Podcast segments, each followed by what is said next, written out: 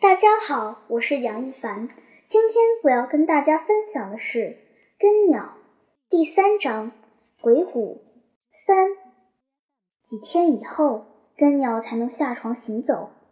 这天，根鸟被叫到了用来吃饭的大木屋里。那时离吃中午饭还有一段时间，他被告知抢在众人前头，早点吃一顿好一些的东西。下午恢复悲旷时，八子第一次变得亲切起来，对根鸟说：“你坐下来，自然会有人给你送来的。”根鸟在凳子上坐下来了，将两只胳膊肘支在已开缝的木桌子上。独眼老人出现了，他看到根鸟独自一人坐在饭桌跟前时，独眼闪过一道惶恐与不安。他在角落里坐下，但不时地用独眼瞥下根鸟。根鸟实在太饿了，只惦记着食物，并没有注意独眼老人。也就是一盘食物，但这一盘食物简直让根鸟两眼发亮。它被端过来时，就已经被根鸟注意到了。它盛在一只白色的盘子里，在端着它们的人手中。红艳艳的炫耀着，根鸟还从未见过盘子中的东西。它们是豆子呢，还是果子呢？一颗颗也比豌豆大，但却是椭圆形的，为红色，色泽鲜亮，晶晶的直亮到它们的深处，仿佛一颗颗都是透明的。它们闪动着迷人的光泽，撩逗着人的眼目。也撩拨着人的食欲。望着这样一盘食物，饥肠辘辘的根鸟不禁馋涎欲滴，颤抖着将手伸向那个盘子。独眼老人干咳了一声，根鸟这才注意到了独眼老人。他从独眼老人的独眼中看到了一种神奇的神色，但他无法去领会这种神色。只是朝老人微笑了一下，依然将手伸向那盘美丽的果子。他用手指捏了捏，放在左手的手掌上，又一颗一颗地送入嘴中。果子在手中时，根鸟觉得它是湿润的；而放进嘴中轻轻一咬，又是嘎嘣脆的。根鸟实在无法去描绘这果子的奇妙味道。它生长在山区。吃过无数种果子，但还从未吃到过如此鲜美的果子，甜丝丝的，又略带了些酸涩，并略带了些麻。这种麻在那刹那间就给根鸟带来了一种神经上的快意。它咀嚼着，过一会儿，鲜红的果汁就染红了那因饥饿、因营养不良而发白的嘴唇。使他立即呈现出一副健康的状态。独眼老人连连干咳着，根鸟又看到了独眼老人的目光，但他依然无法领会。那果子正一颗一颗地丢入根鸟的嘴中，根鸟还不时地闭起眼睛去仔细地品味果子的味道。果子使他忘记了脚踝处伤口的疼痛，忘记了自己的处境。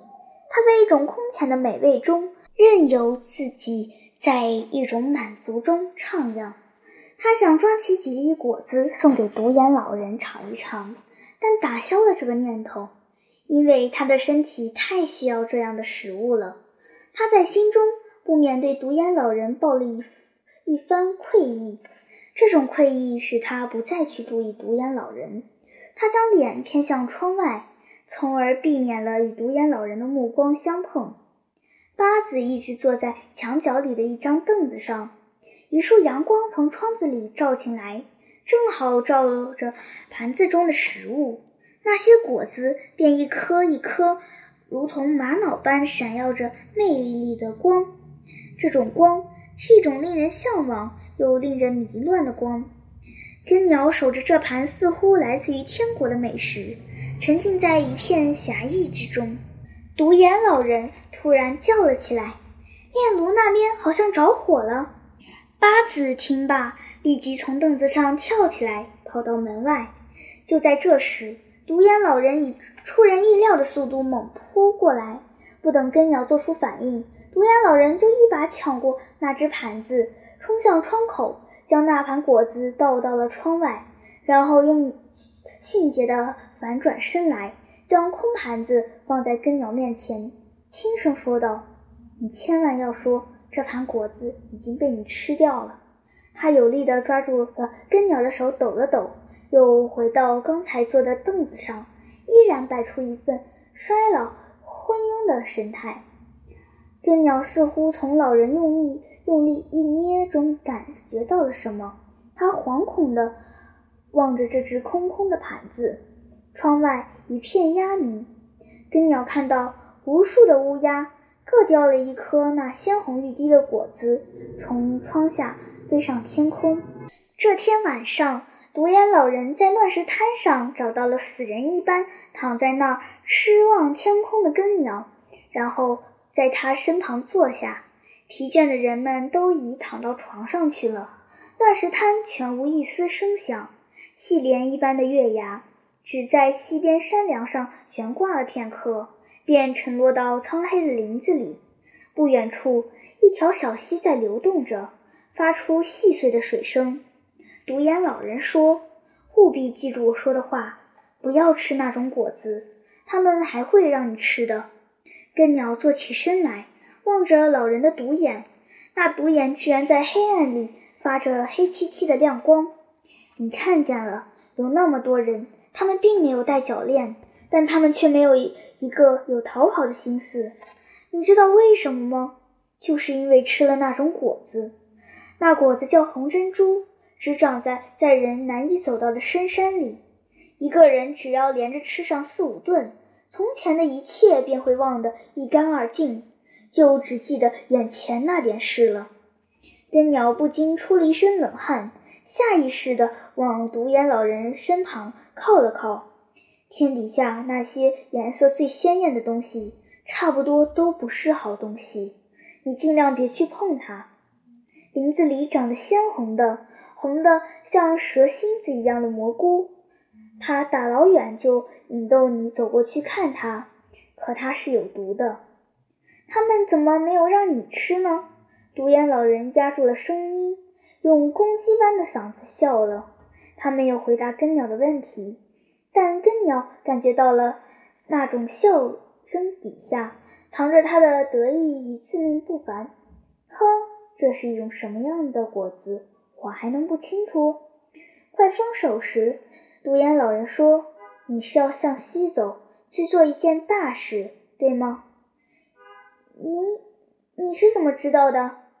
独眼老人一笑，在根鸟的肩上拍了拍，说道：“我是看出来的。”他走了，但只走了几步，又回过头来，小声叮嘱道：“千万不要吃那果子。”我知道你会有办法对付的。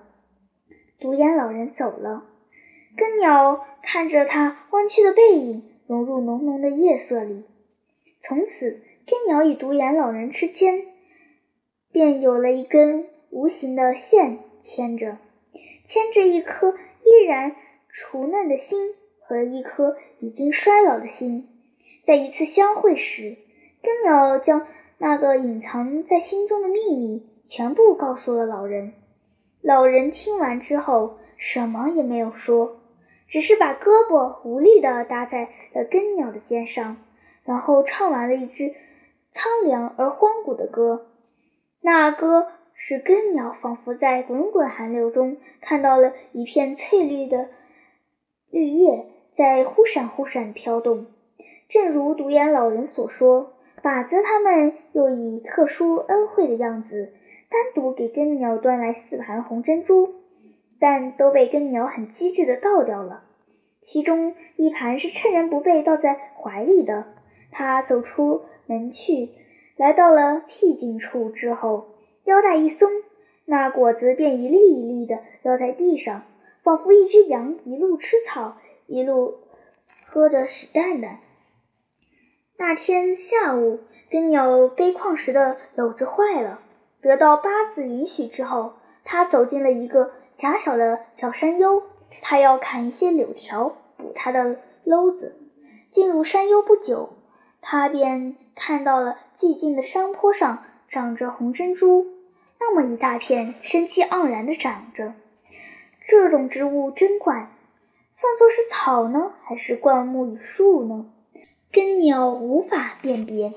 叶子小而稀，状如富贵人家的女子的长指甲，深绿阴森的。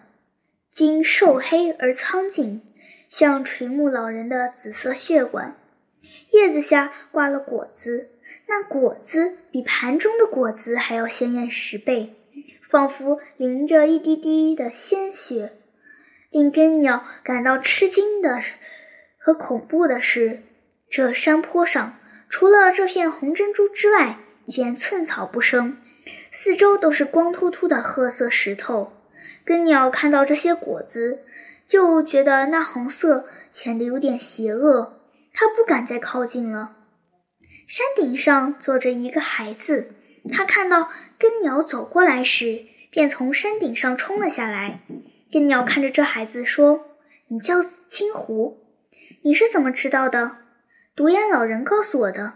他说：“有一个叫青狐的孩子，看着一片红珍珠。”青狐不无得意地看到了那片由他看管的红珍珠，他的目光是单纯的，而正是这种单纯，使根鸟心头轻轻飘过一丝悲哀。独眼老人说过，这孩子是去年秋天被诱进这个峡谷的，他是寻找失踪的父亲，在一个小小酒馆中乞讨时被长脚看到的。刚来峡谷时。以为他是个孩子，也就没有好好看管他。他既然逃跑了，但他在山中迷了路，转了两天，又转回到峡谷里。长角说：“再过两年，他就可以背矿石了。”于是靶子就给他吃了四顿红珍珠。从此，他既忘了外面的世界，也忘了失踪的父亲。无论是刮风还是下雨。青狐总是坐在山头上，聚精会神地守护着这片神圣不可侵犯的红珍珠。根鸟不想在这里久留，砍了几根柳条，赶紧往外走。青狐忽然叫道：“你以后还会来吗？”